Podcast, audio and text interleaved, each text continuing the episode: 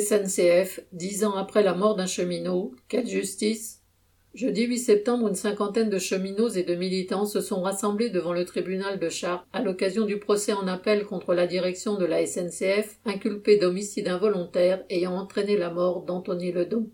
Cet agent de la voie, âgé de 22 ans seulement, n'avait que cinq mois d'ancienneté lorsque, la nuit du drame en 2012, il se trouvait sur un chantier dangereux de renouvellement d'appareils de voie à Toury, au nord d'Orléans.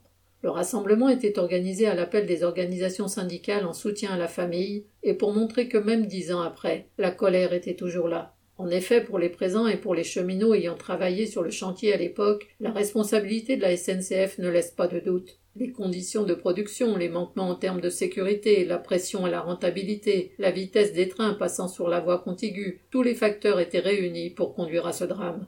Ces nombreux manquements, reconnus lors du procès, n'ont pas empêché l'avocat de la SNCF, ni même le procureur, de plaider la relaxe. Pour eux, le lien entre ces manquements pris séparément et la mort du jeune Anthony ne pourrait être clairement établi. Outre leur déconnexion de la réalité, cela montre leur mépris pour la vie d'un travailleur.